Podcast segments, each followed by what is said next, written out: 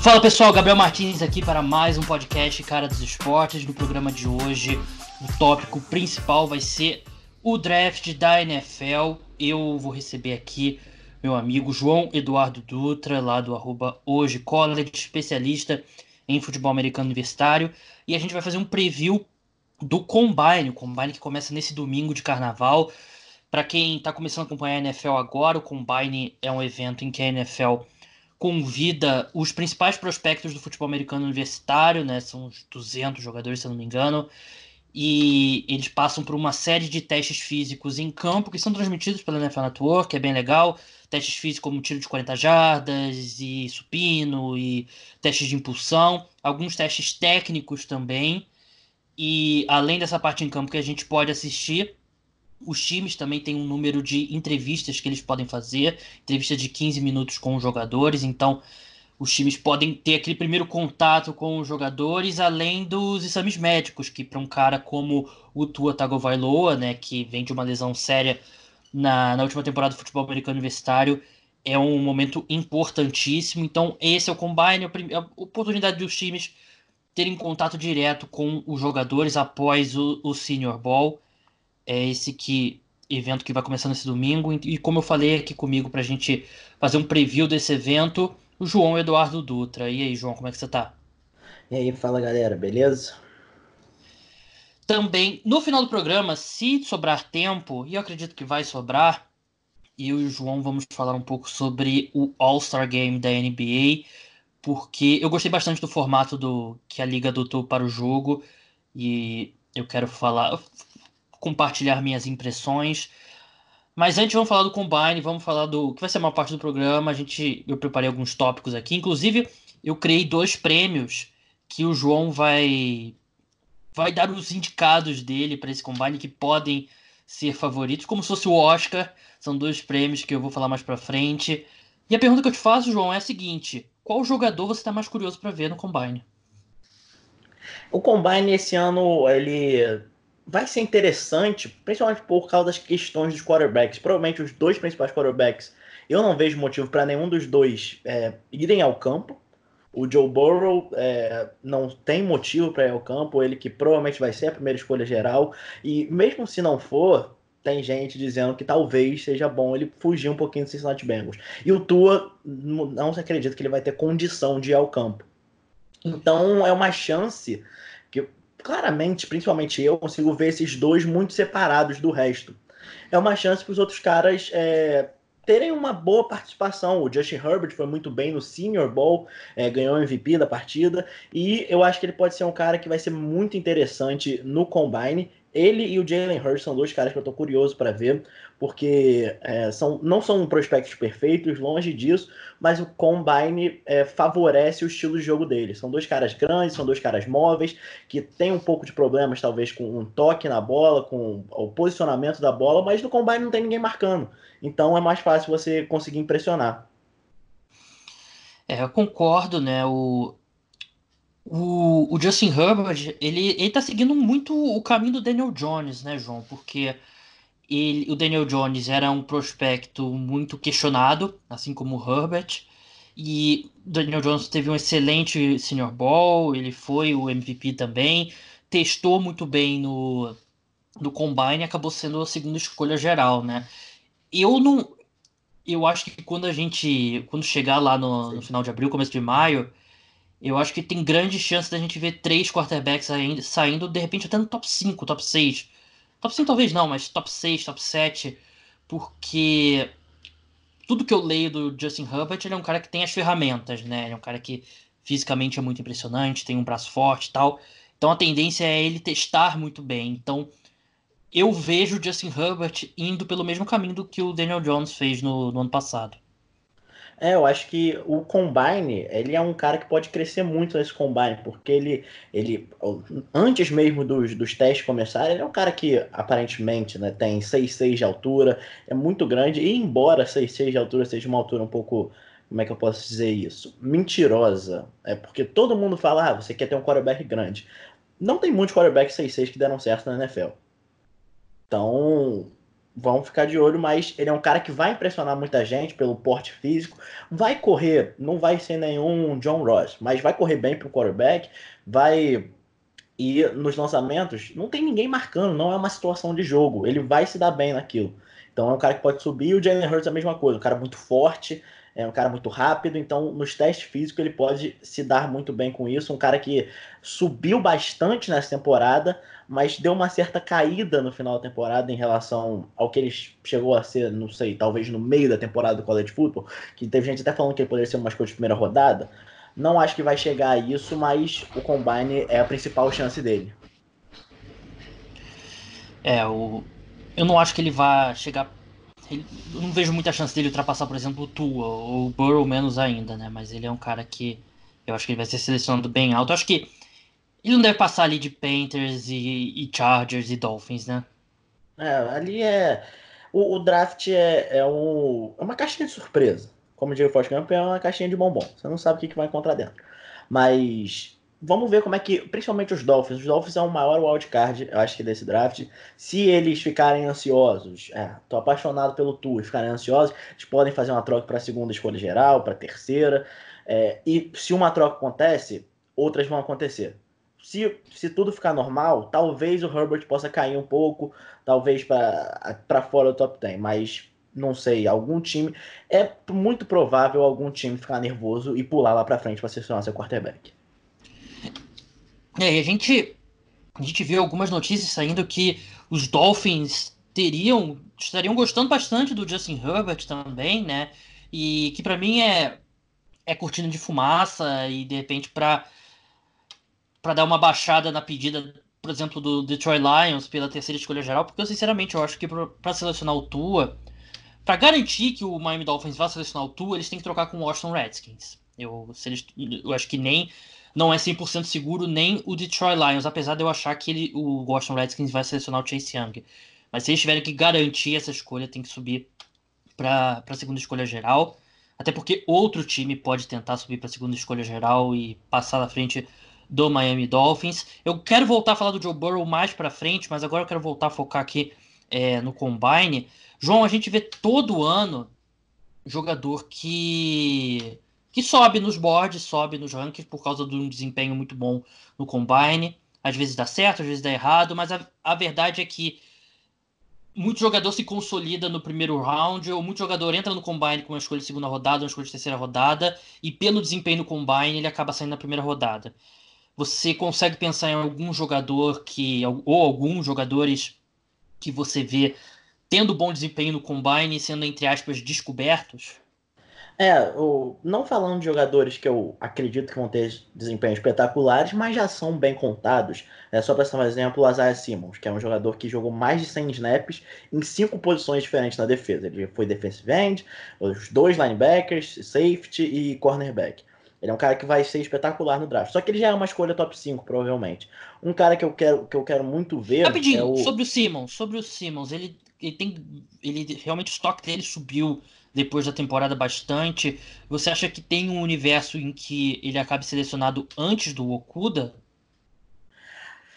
Não, não consigo ver isso porque o Okuda é um dos melhores cornerbacks a saírem há bastante tempo. Ele é, a temporada dele pro High State foi espetacular. Ele é um cara que tem é, fisicamente, ele é aquilo que você quer um quarterback, braços longos, ele é rápido, ele ele corre, ele não tem problemas com rotas que quebram para dentro, quebram para fora. Então não consigo ver o Simon sendo escolhido antes, principalmente do jeito que as escolhas estão feitas. É, se o Detroit Lions sair, é, talvez algum time possa se apaixonar pelo Simmons e escolher antes, mas com o Detroit Lions na terceira escolha, eu acho não consigo ver o Detroit Lions não selecionando Jeffrey Okuda. Mas aí voltando outros caras que podem subir?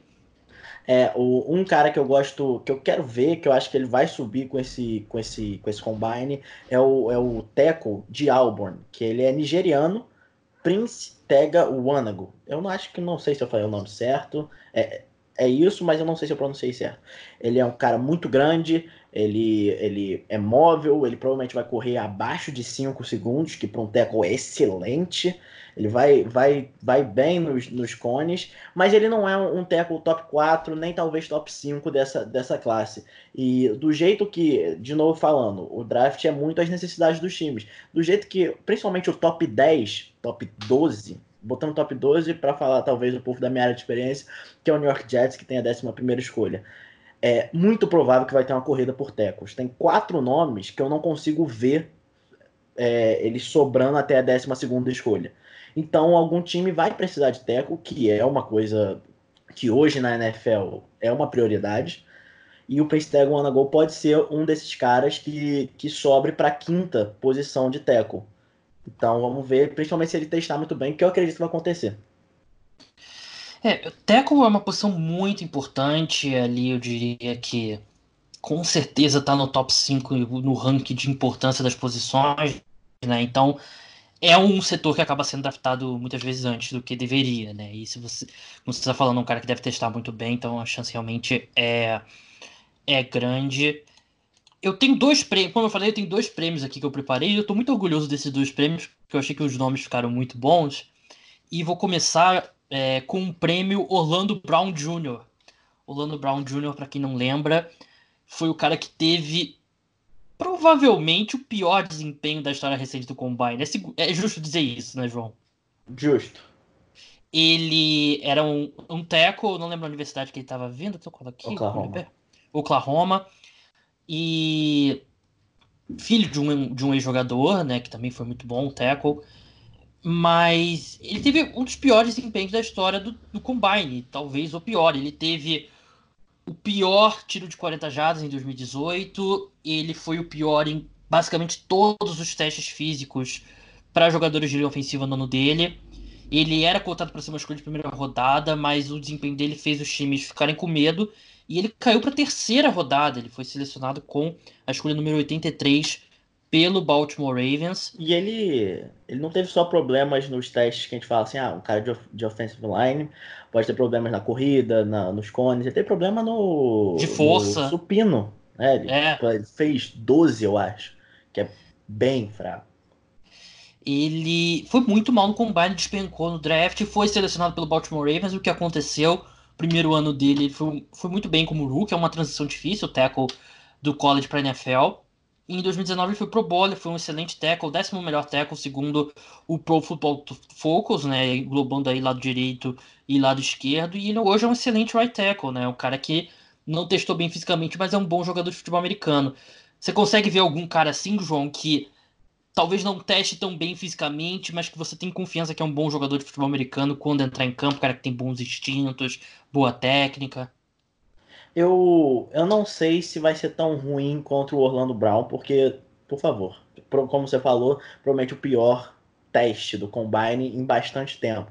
Mas um cara que eu acho que não vai saltar tanto o olho assim no Combine é o recebedor de Colorado, Lavisca Chenó.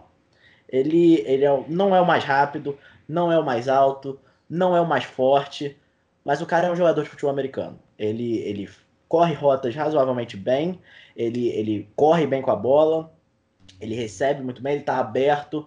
Então, ele é um cara que eu acho que ele não dropa bolas, então ele, ele é um cara que não vai. Quando você vai ver o draft, você vai ver o cara que vai correr muito bem no tiro de 40 jogos. Principalmente o wide receiver, né? É, o Levis Cristiano não vai ser esse cara. Você vai ver o cara que, talvez, como o DK Metcalf, que seja um monstro fisicamente. O Levis Cristiano não é esse cara, mas ele, ele foi muito bem pro Colorado enquanto ele esteve saudável. Ele teve uma lesão no final dessa temporada, mas já foi constatado que ele não vai, não vai precisar de cirurgia. É, talvez isso até possa atrapalhar ele nesse combine, ele, por isso ele não vai testar tão bem. Mas ele, ele, é, ele foi o principal ponto de ataque de Colorado, enquanto Colorado, principalmente na temporada passada, isso, quando o Lavisca Chanel estava no seu segundo ano na faculdade, Colorado teve uma temporada, teve um momento da temporada que estava muito bem e o Lavish Chanel era o principal jogador. É, ele era o cara que recebia screen, ele era o cara que, que corria com a bola, ele é o cara que é, corria em reverses. É, basicamente era bola no Lavish Chanel e ele resolvia. Então eu acho que ele é um jogador muito bom. Não vai testar tão bem, mas é um cara que eu gosto. Principalmente pelo combine de ser o, o criador de grandes principalmente recebedores, talvez muitas pessoas passem na frente dele por testarem melhor, mas eu acredito que ele é um ótimo jogador. É, e a gente tem que lembrar, por exemplo, o, o Keenan Allen, que é um excelente wide receiver, é um cara que correu 4,7 o 4 dash. E muita gente tem críticas ao Combine, porque muita gente se baseia apenas pelo Combine, né? E eu até acho que algumas das críticas são exageradas quando alguém fala que o Combine não significa nada. Eu acho que significa sim, mas talvez, provavelmente os testes médicos e as entrevistas são mais importantes do que a maioria dos drills em campo. Mas os jogadores que estão se preparando agora para entrar na NFL, esses jogadores que estão nessa classe do draft, eles não estão treinando futebol americano. Eles estão treinando os testes do combine. Então, não necessariamente se traduz que o cara vai ser um bom jogador de futebol americano, né? E é, acho que a gente tem que ter muita calma na hora de avaliar e tal. Muita gente pode ir mal e realmente pode, pode não significar nada, mas pode significar que realmente ele, o atleticismo dele, o nível de atleticismo dele não é bom o suficiente para a NFL, né? Principalmente para as escolhas mais baixas, não das caras que são cotados para a primeira rodada, por exemplo. Então, o prêmio Orlando Brown, a gente já tem um, um grande favorito. E agora o segundo prêmio é o prêmio Darius Hayward Bay, que é o prêmio do que também tem um termo chamado que eu adoro, que é o Workout Warrior, né? Que é o cara que é um baita atleta que vai vai ser vai estar na liderança da maior parte dos testes físicos, que é um monstro fisicamente, mas simplesmente não é um bom jogador de futebol americano. E assim, o Darius Hayward Bay é um cara que pouco falado na, na classe de draft dele e é um cara muito forte e correu um Fourier Dash fantástico e foi selecionado no top 10 pelo Oakland Raiders, na frente, por exemplo, do Crabtree e de outros wide receivers que eram mais cotados. Então, por isso que o prêmio Darius Hayward Bay é, acho que é até mais comum do que o prêmio Orlando Brown Jr., é esse segundo prêmio Darius Hayward Bay, porque tem caras que fazem um, um combine fantástico e se tornam grandes jogadores. O, o Chris Johnson, por exemplo, é um cara que não era muito falado e ele bateu o recorde na época do, do 4 Dash, que só foi quebrado depois agora pelo John Ross. E foi um excelente running back pelo Tennessee Titans, né? Teve temporada de 2 mil jardas. O, o DK Metcalf foi um, um cara que muita gente já colocou o selo de workout warrior nele, dizendo que ah, ele fez um teste fantástico, ele fez teste físico muito bom, tirando os de agilidade, mas ele não vai ser um bom jogador. Ele acabou despencando no draft, mas ele é um bom jogador. A gente viu que ele deveria ter saído na primeira rodada. Mas para cada caso desse tem 10, 15, 20 do, do lado contrário. O cara que é só um bom atleta, não é um bom jogador de futebol americano. Quem que pode acabar se encaixando nessa categoria? É, um nome que eu já citei aqui, é, não sei se ele vai ser espetacularmente espetacular é, nos testes, mas para a posição dele, eu acho que ele vai ser, que vai ser o Jalen Hurts.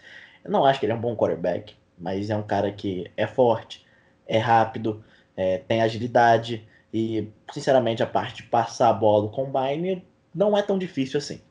Então ele é um cara que eu acho que pode ter isso e vai subir umas posições por causa disso. Mas um nome que eu queria citar é o cornerback de Flórida, CJ Henderson. Eu não acho que ele vai ser nível Darius Bay, de ruim como cornerback. Mas eu não acho que ele vai ser um, um grande cornerback na NFL, principalmente porque ele, para mim, ele é um atleta ao invés de ser um cornerback.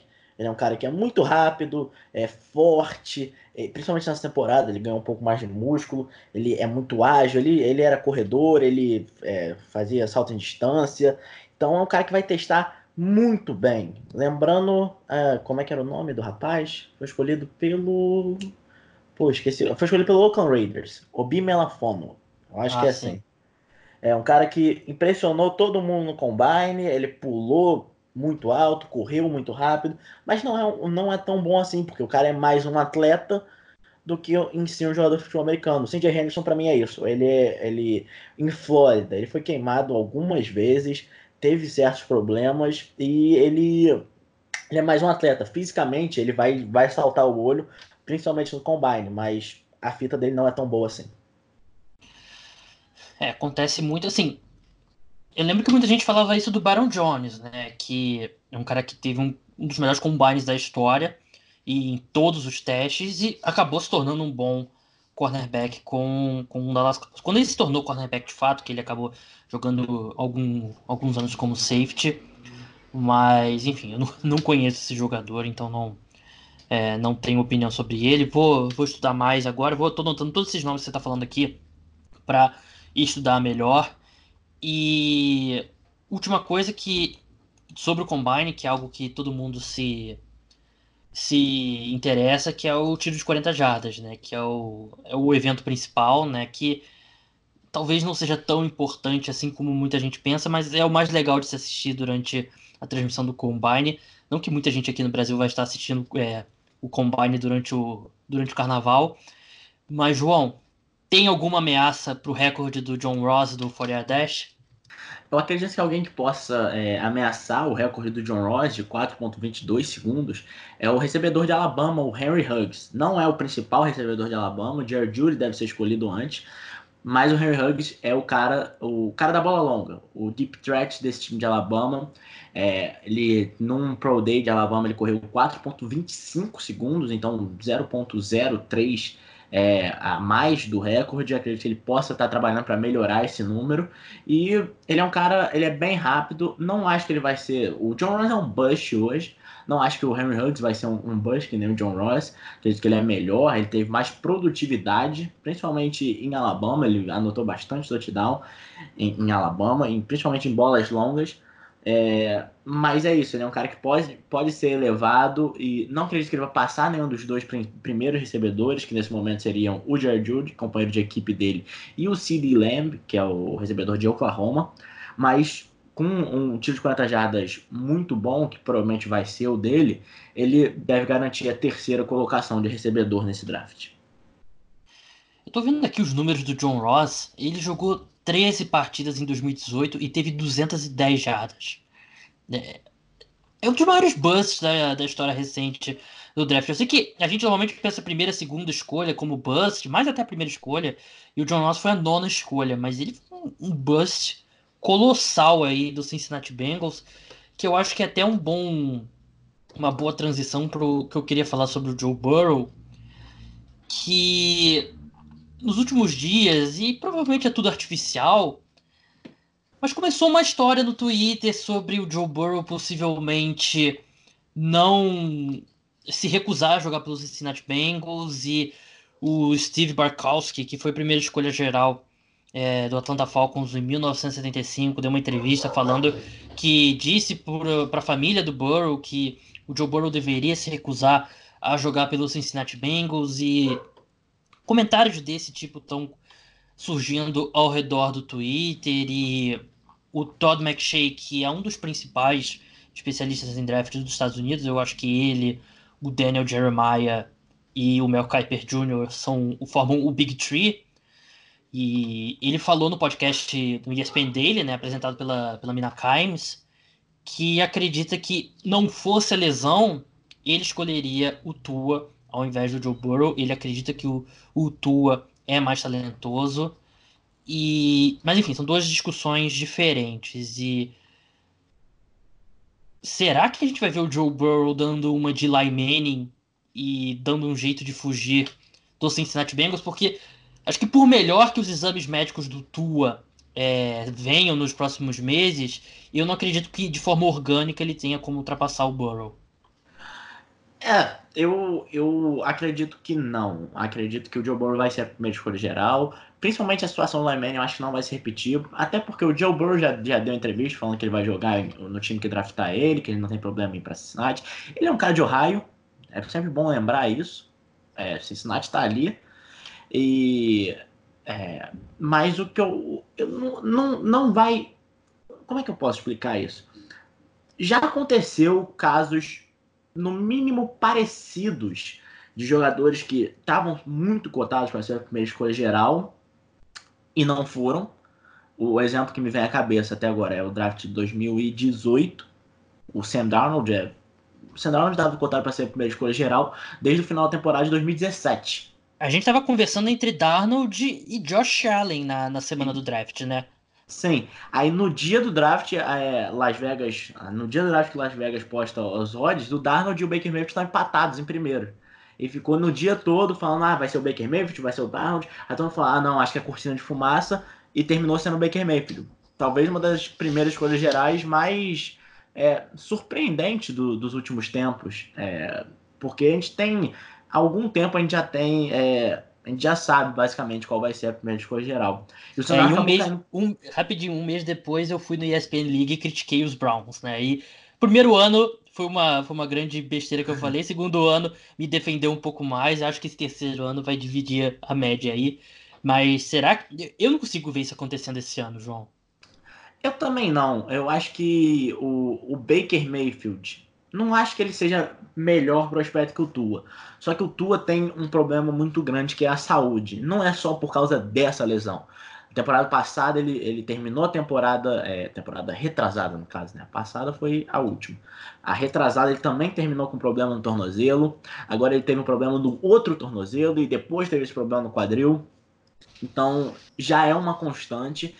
E o Joe Burrow vem de uma temporada espetacular, então acredito até pela. Nem só o que não deveria acontecer. Você não, nunca deve draftar ninguém pela opinião pública. Mas o que iria acontecer com o front office dos, Brown, do, dos Bengals se eles não draftassem o Joe Burrow? Isso, isso acho que ia ser um. É, talvez nível que aconteceu com o San Francisco 49ers não draftando Aaron Rodgers. É o cara que nasceu lá, que queria jogar, que parece ser. Que parece a escolha, você drafta outro cara. Então, é, eu acho que seria um, alguma coisa do, do, nível parecido. Mas e se o, o departamento médico do Cincinnati Bengals diz o Tua Tagovailoa está 100% recuperado, não há nenhuma indicação de que essa lesão vá ser algum problema ao longo da carreira dele. O, o GM dos Bengals, ele dormindo, ele tem um sonho e tem uma visão que uma, uma entidade fala para ele, o, o Tua Tagovailoa vai bater o recorde, vai ultrapassar a marca do Eli Manning de jogos como titular seguidos sem se machucar. Aí valeria a pena selecionar o Tua? Eu acho que daqui a 10 anos, se a gente estivesse jogando Madden, que tem aquela funçãozinha que é desligar as lesões. Daqui a 10 anos, eu consigo ver o Tua e o Joe Burrow jogando em níveis extremamente parecidos. Cada um no seu estilo. Eu acho que os dois têm um potencial muito parecido. O potencial do Joe Burrow é mais garantido, porque até agora não teve nenhuma lesão. O Tua já teve três grandes lesões. Então, eu iria, mesmo assim, eu iria de Joe Burrow. Mas é aquela história. Talvez o, o GM dos Bengals receba aí um, uma mensagem de texto falando que o Joe Burrow não chamou ninguém para o aniversário dele. É, tem, um, tem um papelzinho dizendo que é tua no matter what. Então, é, o draft é um, é, um, é um período estranho. Mas eu ainda apostaria no Joe Burrow como primeiro escolha geral. É, a gente tem que lembrar, por exemplo, que o Cleveland Browns ele fez um mega estudo que recomendou à equipe em 2014 que selecionasse o Terry Bridgewater ou o Derek Carr. Mas aí no dia do draft, um mendigo falou. O dono dos Browns estava passando pela rua, o mendigo falou para ele selecionar o Johnny Manziel.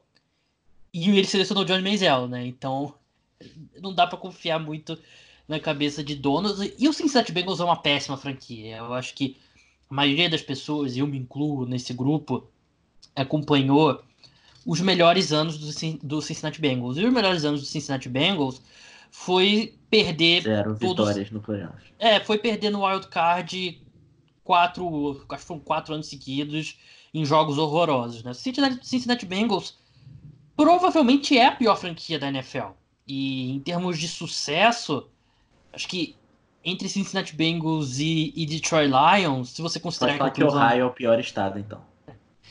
É, mas assim, o Cleveland Browns, ele pré-mudança, que a franquia que hoje é o Baltimore Ravens, tem sucesso. E essa história é do Cleveland Browns. Então, se você considerar só o Cleveland Browns pós o retorno à NFL, aí eu acho que são Browns, Lions e Bengals ali como as franquias de menos sucesso na história da NFL. Então, eu não consigo, eu não eu não criticaria o Joe Burrow se ele viesse a público e falasse não vou jogar pelo Cincinnati Bengals, mas eu concordo com você, eu acho que ele não vai ele não vai exercer esse tipo de pressão e também não acho que organicamente tem chance dele não ser escolhido e o Tua ser escolhido antes, então eu, eu concordo, acho que o Joe Burrow vai ser quarterback do Cincinnati Bengals e a chance de dar, dar certo dele dos Bengals serem campeões com o Joe Burrow, assim, por, por, mais que eu goste do Joe Burrow, eu acho que as chances não são tão grandes assim. Porque, assim, qualquer quarterback que, que é a primeira escolha geral, é, a maior parte não é campeão, né? E só um time é campeão por ano, são 32 times. E quando você vai para uma franquia tão ruim como é do Cincinnati Bengals, é, as chances são ainda menores, mas enfim. Joe Burrow deve ser mesmo o quarterback do Cincinnati Bengals e eu gosto muito dele. Sobre o Tua, sobre a questão das lesões, foi algo até que o Todd McShay falou no, nesse mesmo podcast que eu citei, né, da Mina Kimes. Quarterbacks que se machucam no futebol americano universitário costumam se machucar também na NFL, né? E não, é assim, tem casos como, por exemplo, o Sam Bradford, claro, mas tem casos também como o Carson Wentz, que é um cara que vem sofrendo com lesões ao longo da carreira, não atrapalha a carreira dele, mas não inviabiliza totalmente a carreira dele, né? E, e tem outros casos também de jogadores que acabam. Deixam. Deixam Watson, verdade, outro boa lembrança, cara que se machucou também. Então. E também tem casos, por exemplo, o Matthew Stafford. Matthew Stafford, ele, quando ele entrou na NFL, ele tinha muitos problemas para ficar em campo, mas do, passou dois, três anos, ele engatou uma série aí de. Foram sete anos sem deixar de jogar uma partida, só a última temporada agora que ele veio a se machucar. Então é muito difícil prever lesão, né? E, mas o Tua realmente parece ser um cara mais mais propenso a perder jogos, enquanto o Burrow, ele em alguns momentos ali, saíram algumas notícias que ele jogou com algumas lesões no final da, da última temporada, né, João? Então ele é um cara que parece também que consegue conviver melhor com essas lesões.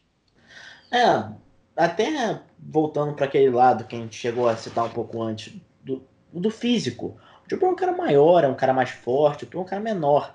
Então, por mais que eu acho que não faça tanta diferença na NFL hoje em dia, é, ele é um cara que talvez tenha um físico é, mais apropriado para lidar com, com certas dores. É, o Tua diversas vezes nos últimos dois anos, ele jogou com uma lesão no tornozelo.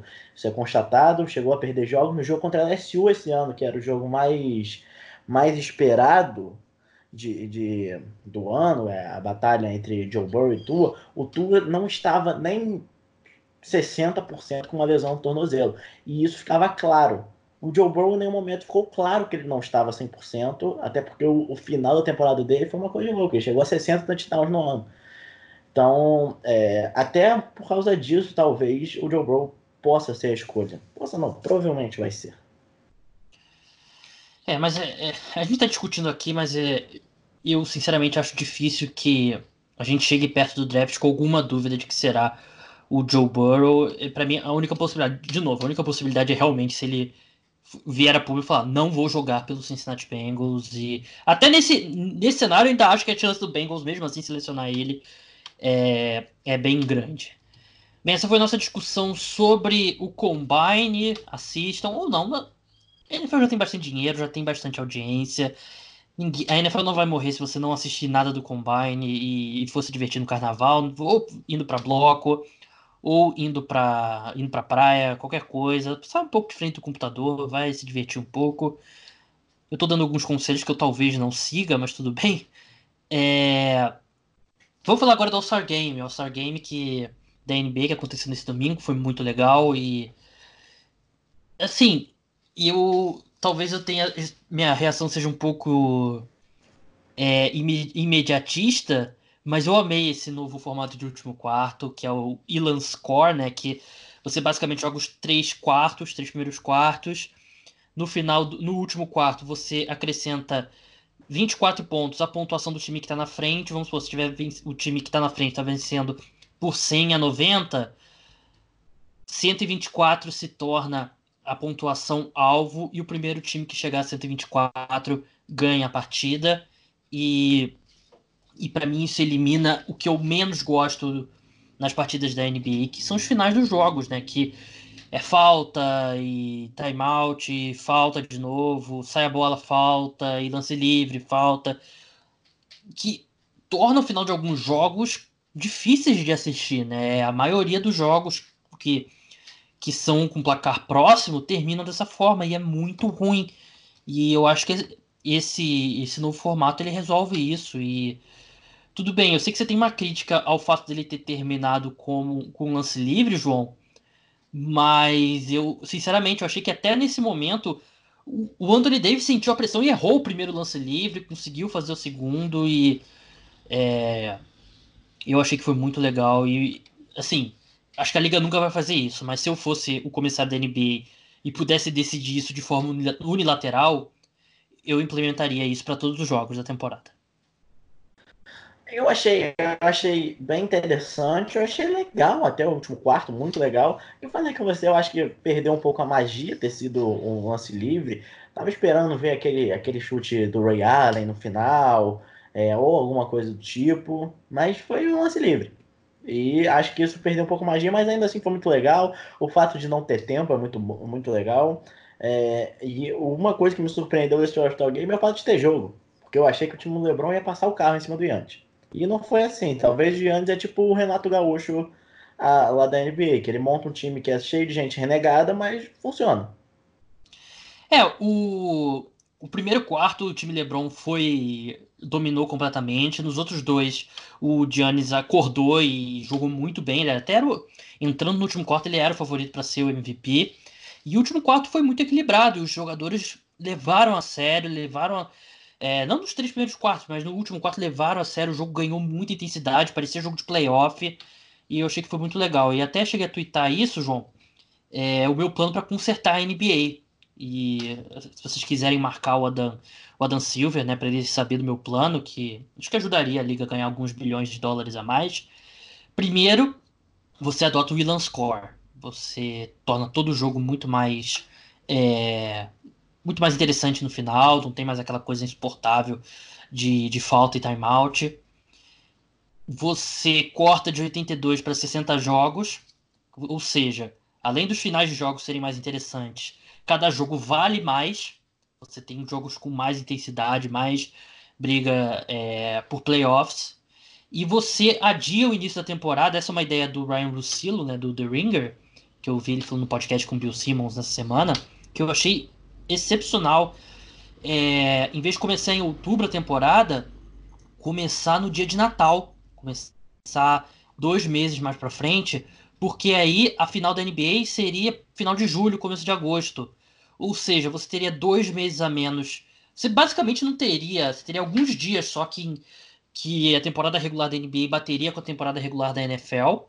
Você teria playoffs no momento mais chato do ano para os esportes americanos e acaba a final da NBA e você já tá na pré-temporada da NFL. Então, para mim, eu sei que tem a questão de tradição e tal, mas eu gosto muito dessa. Eu gostei muito dessa proposta. Não sei se vai acontecer assim de uma vez só.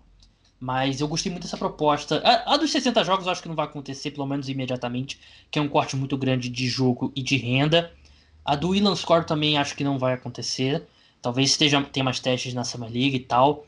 Mas se eu tivesse que escolher uma dessas três, eu acho que a mais realista e a que eu acho que ajudaria bastante essa de adiar o início da temporada regular. Eu, sinceramente, acho que o, Nasco é, é a mais. Não provável, que eu acho as três pouco prováveis, mas a mais possível. Porque os 60 jogos, eu acho que teria que ser um movimento muito grande da associação dos jogadores, porque não acredito que donos e a liga vão querer diminuir o número de jogos, é menos receita, é menos é, um, um motivo a menos para a televisão pagar menos. É, tudo bem, os jogos vão ser mais disputados, mas ainda assim, todo mundo só quer inchar calendário, isso trazendo até um pouco, falando do futebol brasileiro, qualquer tipo de, de esporte, inchar calendário é, gera mais receita. A própria e, NFL quer aumentar a temporada regular. Sim. É, e a questão, eu acho que seria muito inteligente você começar a temporada no, no, no Natal, mas o que eu acho que não aconteceria é na, principalmente na NBA, mas isso em qualquer esporte americano, tem uma certa vaidade. Eu acho que nenhum deles pensaria, assim, eu não tenho que mudar, os outros que mudem para o ano ficar um ano mais é, interessante. Todos, cada um deles, embora não seja verdade, cada um deles acha que é o mais importante. Então, acredito que por uma certa vaidade, eu não consigo ver a NBA mudando o seu estilo tradicional. É, eu concordo com o que você disse, mas eu acho que seria loucura, porque você basicamente você teria agora, você faz essa mudança, teria um mês e meio só da temporada da NBA batendo com a temporada da NFL, e depois você teria aí seis meses que basicamente seria só NBA, né? E você tem em julho um mês que já é dominado pela NBA de qualquer forma, mesmo sem jogo, mas com os playoffs da NBA acontecendo, seria muito ser atenção toda na NBA, por mais que. Eu nem sei, beisebol já, tá, já estaria rolando, né? Mas ninguém liga. Ninguém liga mais pra beisebol. Calma, torcedores do beisebol. Pelo amor de Deus. Eu, eu não gosto de beisebol, sei que tem gente que goste. Mas. Eu sei que a audiência ainda é equiparável entre os dois times, entre as duas ligas. Mas hoje em dia a NBA tá num, tá num viés de crescimento e a Major League Baseball tá num viés de, de queda, né? Apesar de que eu vou querer ver o jogo do o primeiro jogo do Houston Astros esse ano, João. Eu tô, eu tô curioso para saber quantas boladas o José Altuve vai levar esse ano. ser assassinado no primeiro jogo. Todo, todo, o pessoal vai sair do bullpen jogando, vai o pessoal com um taco pra cima dele, né? E vamos torcer para que ele tenha terminado a tatuagem dele, né? Porque foi o real motivo para ele não ter tirado a camisa, né? No, naquele home run dele, né? É, diziam, diziam que ele era, que ele era é, tímido.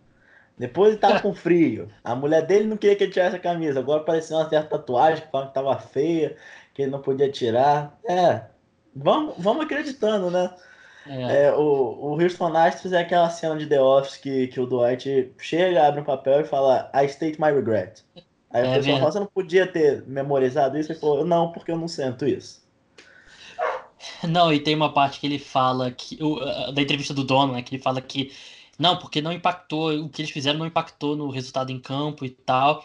Aí a, a repórter pergunta pra ele, não, mas você falou que não impactou em campo, mas não, mas eu nunca falei isso. a mesma entrevista coletiva foi um negócio surreal. E eu vi que hoje começou o Spring Training.